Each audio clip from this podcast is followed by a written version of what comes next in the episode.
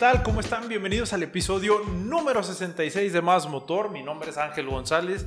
Me da mucho, mucho gusto saludarlos en este primer episodio de 2021 de nuestro podcast. Muchas, muchas gracias a todos los que ya nos siguen en YouTube, en Instagram, en Twitter, en Facebook. Pues bueno, vamos a empezar con este episodio. Tenemos mucha información, tenemos eh, industria automotriz y un poquito de automovilismo para que no pierdan la costumbre. Pues bueno, de la industria automotriz, eh, acuérdense que el año pasado hubo algunas preventas de, algunos vehículos que llegan este año. Uno de ellos fue la Ford Bronco Sport, la versión deportiva eh, de, de Bronco que ya está confirmado que se va a entregar en este año, se van a entregar las primeras unidades. Acuérdense que Ford a finales de año, bueno, más o menos octubre, hizo la, la preventa de, de esta pues de esta mítica, eh, de este mítico vehículo que, ha tenido a lo largo de muchos años y que tiene más de 20 años que no se producía, pues bueno, vuelve al mercado y también vuelve al, mercado mexicano en su versión normal, la Ford Bronco normal, que comparte plataforma con Ford F-150. Pues bueno, ya está confirmado que van a estar en el país, yo creo que ya es cuestión de, de un par de meses para que se empiecen a entregar las primeras unidades. Acuérdense que Suzuki Jimny también tuvo preventa, inclusive ya tuvo dos preventas para finales de 2020. Fue la segunda preventa de las de otras mil unidades, ya son dos mil unidades las que se han vendido en el país o que se tienen en preventa en el país. Esto tomando en cuenta que ni siquiera ha llegado, o sea, tienen nada más eh, las muestras o lo, lo que se utilizó para, para prensa que, ya lo, tienen aquí en México, pero las unidades todavía no se entregan, no se empiezan a entregar todavía. Eh, yo creo que para Suzuki esto significa, significa mucho. ¿Por qué? Porque tuvo muy buena aceptación en el mercado mexicano. Digo, ya para que tengas la preventa lista de 2.000 unidades con un buen enganche o a lo mejor con lo que pedían ellos básico, pues bueno, ya es muy buena señal y yo espero que podamos ver tanto Suzuki Jimny como Ford Bronco en los concesionarios ya de forma permanente. Yo sé que esto, esto de las preventas lo utilizan para dos cosas. Primero, para generar expectativa, que en, términos de mercadotecnia o, en, o viéndolo desde un punto de vista de mercadotecnia, pues está bastante bien porque estás generando expectativa, estás jugando un poquito con, con el cliente, estás como que, oye, pues va a llegar, ¿cómo ves? ¿Lo pides de una vez o qué onda? Porque si no, te lo ganan y no sabemos si va a llegar a concesionario.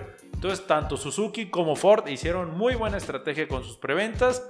Hay que esperar a ya verla circulando eh, de, manera constante en, el país, en, en algunas ciudades de la República. Yo espero que puedan tener presencia en todo México que, las podamos ver, no, no, que, no que las tengamos en piso de venta, pero que se puedan ver circulando en, en varias partes del país. Estaría bastante, bastante interesante. Hablaría de que es un muy buen producto. Les digo, porque todavía ni siquiera se entrega y la gente ya hizo la preventa, bueno, la, la precompra, ahora sí que hicieron la precompra. Entonces hay que esperar, es, es, son un par de vehículos bastante, bastante interesantes que ojalá podamos tener la, la, forma de, de, probarlos ya llegando al país y pues también de, saber las primeras impresiones no tanto de la marca, sino de los consumidores, que al final de cuentas son los que, los que van a tener la mejor opinión sobre este par de vehículos. Y también les quería comentar, hay una marca que es probable que por fin llegue a México este año. El año pasado dijeron que sí iba a llegar. Yo estoy confiando en que sí llegue en este año, tal como lo habían dicho. Es la marca de lujo de Toyota, Lexus, que en Estados Unidos tiene muy buenas ventas y es uno de los vehículos más confiables. Ojo, no confundan confiabilidad con seguridad. Eso es muy diferente y lo hemos discutido en otros en redes sociales, lo hemos discutido en otros videos, en otros, en otros episodios del podcast. Para, para el consumidor americano es un producto muy confiable por sus reparaciones, porque no batallan tanto en piezas. Entonces esto pues habla muy bien del vehículo. Entonces eh, digo, en seguridad no es tan mal, tienen buenos resultados en las pruebas de choque, pero bueno, también, o sea, hay que saber diferenciar en eso para no, para no confundirnos, pero bueno, es muy probable que la marca llegue en este año a México, es cuestión de esperar algunos meses, se tiene proyectado que lleguen con algunas versiones híbridas, obviamente van a ser conversiones 2022, ¿por qué? Porque llegan entre agosto y septiembre de este año, es la proyección. Entonces, pues ya van a llegar con modelos 2022, no con modelos 2021. Y pues esperan tener muy, muy buena aceptación en el mercado mexicano, que de eso no me queda duda, porque habemos muchos que conocemos la marca, que conocemos la trayectoria que tienen y pues van a generar también bastante, bastante expectativa en el mercado mexicano, como lo hacen o como lo hicieron en su momento Hyundai, Kia y todas las marcas que han llegado nuevas al país, pues que siempre, siempre dejan un muy buen sabor de boca. Tardan un poquito en adaptarse, pero al final se quedan para siempre en el mercado mexicano. Esto hay que tomarlo mucho en cuenta. También otra de las marcas que, renueva uno de sus vehículos emblemáticos es SEAT. Renuevan el, el León, la versión León. Eh, obviamente también van a tener la versión Cupra, que, que ya sabemos que es Significado de tres cosas. Seguridad, confiabilidad y potencia. Eh, no lo vamos a comparar con un super deportivo porque siempre, siempre aquí caen las comparaciones y eso es, es algo que debemos de tomar en cuenta. A ver, si vamos a comparar un Cupra con algún otro deportivo, digo, no nos vamos a poner a compararlo con un, con un Supra, con un Porsche. hay que buscar el mismo segmento si lo vas a comparar con el Golf GTI, con el Clio Sport, o sea, con, con vehículos que, que puedan estar un poquito más pegados en cuanto a potencia, en cuanto a prestaciones. Digo, no te, les digo, hay muchas opciones con las que lo podemos comparar, pero siempre hay que irnos con lo que estén relacionados, no tanto por el precio o por la versión, sino, a ver, pues este trae 400 caballos de fuerza, este también trae 400 caballos de fuerza, eh, el peso es tal, relación peso-potencia, tenemos que analizar todo, todo esto, no hay que sacar eh, deducciones o conclusiones al, aire y sin, sin algo de, de, antecedente o con una buena comparación, siempre, siempre hay que hacerlo con una buena comparación, pero bueno, hay que estar muy, muy al pendientes de la marca española de SEAT que viene con la renovación de León y pues ya más adelante en otros episodios estaremos hablando un poquito más de la marca, también llega eh, Siena, de Toyota Siena, ya habíamos ahí medio hablado en otros, en otros episodios. Hablamos de, Corolla, vamos a platicar también de Camry y la comparación con Sentra, con Jetta. Vamos a hacer ahí una. No, a lo mejor todavía no podemos hacer pruebas de manejo por cuestiones de la pandemia, que estaba un poquito no complicado que nos presten los vehículos en, las, en los concesionarios. El, objetivo es no arriesgarnos, obviamente nosotros, para, para grabar el, el, episodio, pero también eh, sabemos que las marcas están invirtiendo dinero en sanitizar los vehículos, en mantenerlos limpios para las pruebas de manejo, para los compradores. Entonces, pues vamos a respetar eso. Estamos respetando bastante, bastante esa, esa situación que tienen las marcas actualmente. Y pues conforme vaya pasando los meses, conforme vayan pasando los días, vamos a empezar a pedir pruebas de manejo. Quizá nada más vamos a visitar los concesionarios tomamos algunas fotografías y se las compartimos, pero bueno, pues eso ya lo iremos viendo más adelante. Otro par de vehículos que llega también en este 2021, que ya es oficial que llegan, todavía no se tiene fecha, pero ya se dijo que llegan en este 2021, es la versión M3 y M4 de BMW. Ya en otros episodios habíamos hablado de la parrilla que, que generó mucha controversia y que en Twitter Ahí hubo una, un debate, no hubo una discusión, pero hubo un debate bastante, bastante interesante en Twitter eh, por ese tema de las parrillas, pero en lo personal a mí sí me gustaron, yo creo que son de los, de los vehículos más interesantes que vamos a tener este año, no tanto por, por la deportividad o por lo que significa BMW, sino verlos en las calles con estas parrillas, verlos en concesionarios va a ser bastante, bastante interesantes. Entonces, pues bueno, es cuestión de esperar algunos meses, algunos días a que ya, ya empiecen las presentaciones.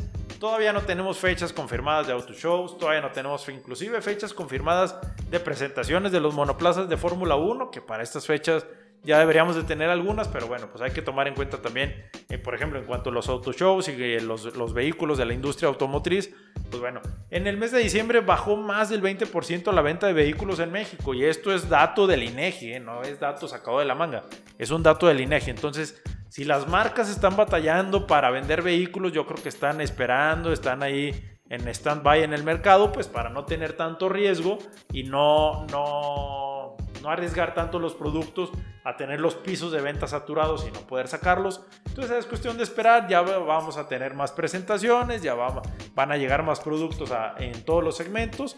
Es cuestión, les digo, es cuestión de esperar un poquito más de tiempo, pero bueno, vamos a hablar un poquito del tema de automovilismo que también por las mismas cuestiones del año pasado, pues está viendo afectado. El Campeonato Mundial de Rally canceló su visita a México, pero tiene aseguradas las fechas para 2022 y 2023.